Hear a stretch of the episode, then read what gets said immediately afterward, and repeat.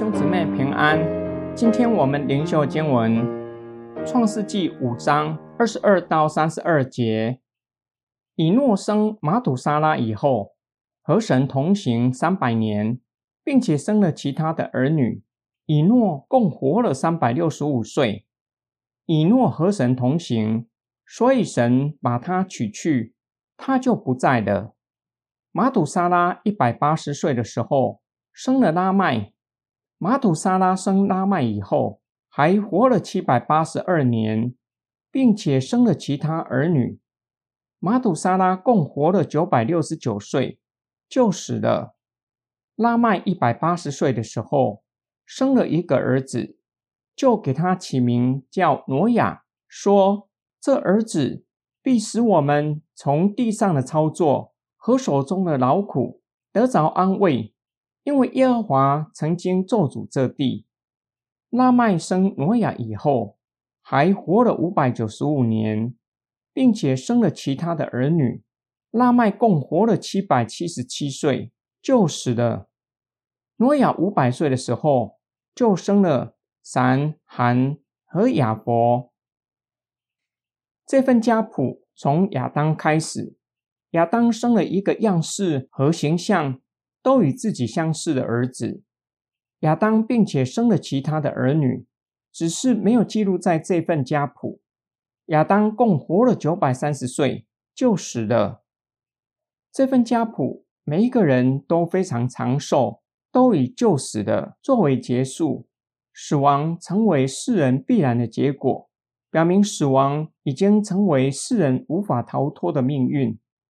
这份家谱中。以诺跟其他人不同，以诺生马土沙拉以后，与神同行三百年，表明与神的关系相当亲密，并且恒常保持与神亲密的关系。以诺并且生了其他的儿女，以诺共活了三百六十五岁，指他在世的日子。以诺与神同行，所以神把他取去，他就不在了。圣经并没有说以诺就死的，而是不在的。这份赛特世系的家谱有两个人与该隐的子孙相同的名字：以诺和拉麦。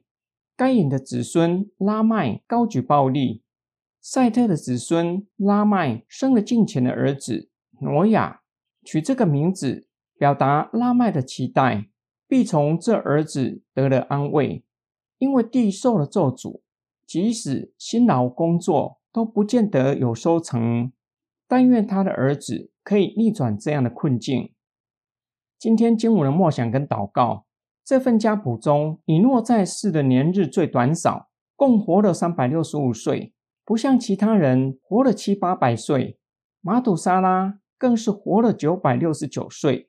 然而，即使像马土沙拉这样长寿，将近一千岁就死了。依然无法逃脱死亡的命运。反观以诺在世的日子，虽然比其他人都短少，却是唯一没有救死的，而是被神取走就不在了，未经死亡直接进入神的国。